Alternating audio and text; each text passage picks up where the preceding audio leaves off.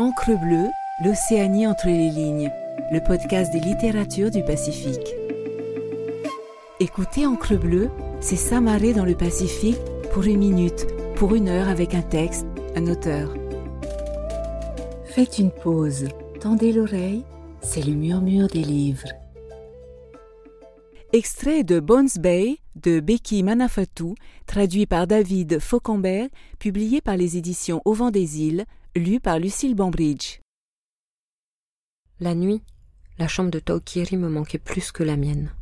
Parfois, j'avais l'impression qu'elle me manquait plus que Taokiri lui-même. Elle me manquait plus que Nani, ça c'est sûr. Pourtant Nani me manquait beaucoup, elle aussi. J'aurais voulu retrouver ce que ça faisait d'être dans la chambre de mon frère. La nuit, pour moi, c'était le moment le plus dur. Sans maman et papa. Taokiri dans le même couloir. Tante Kat me lisait des histoires, mais c'était pas pareil. C'était comme manger du sucre quand on a envie d'un bonbon. Je compare avec ça parce que quand j'ai demandé à ma tante si on pouvait prendre la voiture pour aller acheter un sachet de bonbons, elle a éclaté de rire. Et elle a dit Ça, pas question. Elle a dit que si j'avais besoin de sucreries, j'avais qu'à manger un peu de sucre. Alors c'est ce que j'ai fait. Je me suis assis par terre dans la cuisine avec un sachet de sucre Pams et j'en ai enfourné des cuillères et des cuillères dans ma bouche. Après, je suis restée allongée sur le canapé, avec l'estomac à l'envers et mal à la tête tout le reste de la journée. Et c'était même pas bon. Nani avait toujours un bocal plein de bonbons dans sa maison. Parfois, elle avait même des sachets de chamallow esquimos ou des pineapple lumps ananas chocolat. C'était bizarre que je l'ai pas vue depuis que j'étais chez Tante Kat et oncle Stu. Quand j'avais encore ma vraie vie, pas celle-là, qui me donnait l'impression que j'allais me réveiller un jour et en sortir, je voyais ma grand-mère au moins une fois par semaine. Elle venait dîner chez nous tout le temps et m'apportait toujours un petit cadeau.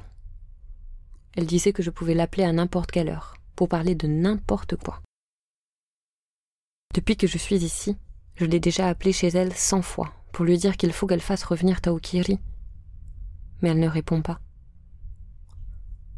J'ai appelé Taokiri trois fois sur son portable, le jour où il m'a laissé. Je l'ai appelé trois fois le jour d'après, et au moins trois fois tous les jours depuis. Ça sonne que deux fois.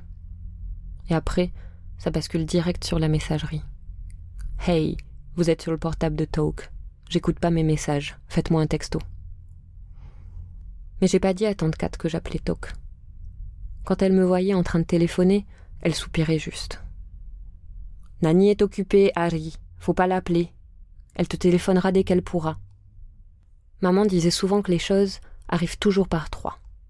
Une fois, je suis tombée de vélo trois fois, en une semaine. Tout arrive par trois. Il faut être plus prudent, elle m'a dit. Mais c'était après le deuxième crash, alors j'ai jamais su si j'étais tombée la troisième fois à cause de la règle des trois ou si j'avais juste voulu me débarrasser de la troisième. Maman m'a embrassée et a mis des sparadraps aux cinq endroits où je saignais, et j'en ai collé encore un autre sur un bleu que j'avais. J'ai pensé à Taokiri, loin d'ici, prenant sa voiture pour rouler quand l'envie lui prenait, musique à fond. Ça faisait déjà un bon bout de temps qu'il était parti. Il devait être arrivé là où il avait prévu d'aller maintenant. Mais je ne pouvais pas m'empêcher de me repasser les trucs qui s'étaient passés, pour essayer de voir ceux qui avaient eu lieu par trois et ceux où la règle ne marchait pas. Maman était morte, papa était mort. Est-ce que ça voulait dire que quelqu'un d'autre devait mourir aussi? Ou est-ce que ce lapin pouvait compter comme le troisième? Aujourd'hui, j'ai calculé qu'il restait 74 sparadraps dans la boîte de sang que j'ai trouvée. Et j'ai dit à tante Kat qu'on devrait toujours en avoir plus d'une boîte à la maison. On vivait dans un trou paumé après tout. Comme elle semblait pas m'écouter, j'ai ouvert en douce son sac à main et j'ai ajouté l'eau de sparadrap sur sa liste de courses. Taukeri. Je me suis Cassos, Tyros, Barros. Sèche tes larmos, Harry. Je descendais l'allée de la ferme de Tante Cat, vitre remontée. D'abord Snoop Dogg, et puis Hit the Mix, de NoFX, gueulant dans mes oreilles à faire vibrer toute la bagnole, au cas où Harry me crierait de m'arrêter. Et j'ai pas regardé dans le rétroviseur. Harry serait bien avec Bess, et même si Oncle Stu était un sale connard, Tom serait là. Mon frère s'en sortirait mieux sans moi. Il y avait un truc qu'il savait pas. Il savait pas que j'apportais toujours des problèmes et qu'il arrivait de mauvaises choses aux gens que j'aimais. Je me suis éloignée avec les vitres fermées pour pas sentir l'odeur de la mer. J'étais content de rouler vers le nord, pas le sud, de pas passer par Oaro ou Cleverley, content de filer d'abord vers l'intérieur des terres. Je me demandais si j'avais fait le bon choix. Et puis Haytin Fortin a balancé son reggae. Fakaho no no mai. J'ai poussé le volume. C'était trop facile de partir comme ça.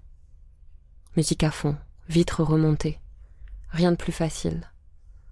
Ce trou paumé, cette putain de mer. Il n'y avait pas plus facile à quitter.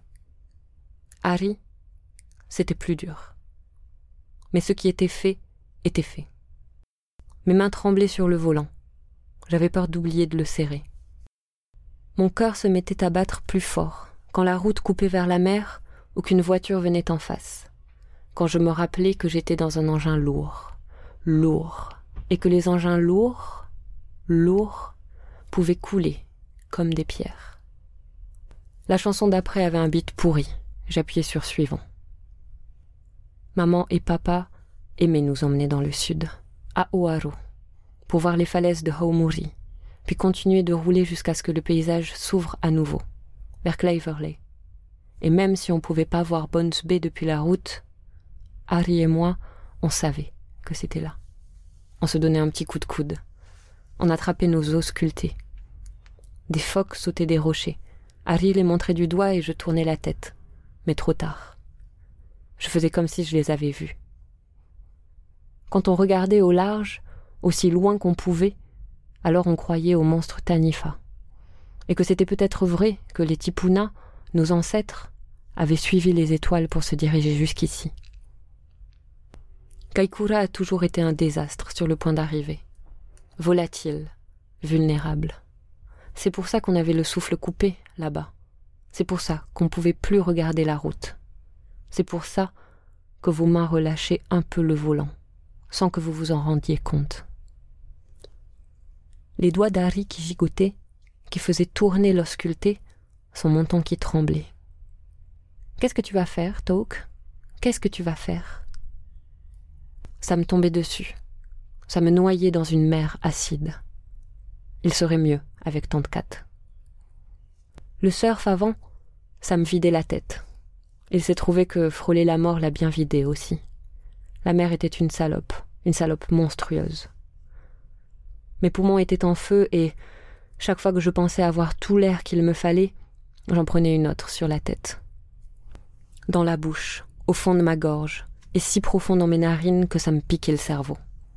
L'eau était noire et plus grande que quoi que ce soit d'autre. J'avais prié, crétin comme j'étais. J'avais serré mon os sculpté dans ma main. J'avais prié et fait du surplace en battant des pieds. Je roulais vers le nord avec ma guitare sur la banquette arrière et sur la galerie mon surf que je comptais vendre à Wellington. Dans le temps, j'aurais fait n'importe quoi pour surfer. J'adorais ça. J'adorais la mer. J'ai séché les cours, oublié les tâches que mon père me confiait et même fauché un vélo pour arriver plus vite. Mais plus maintenant.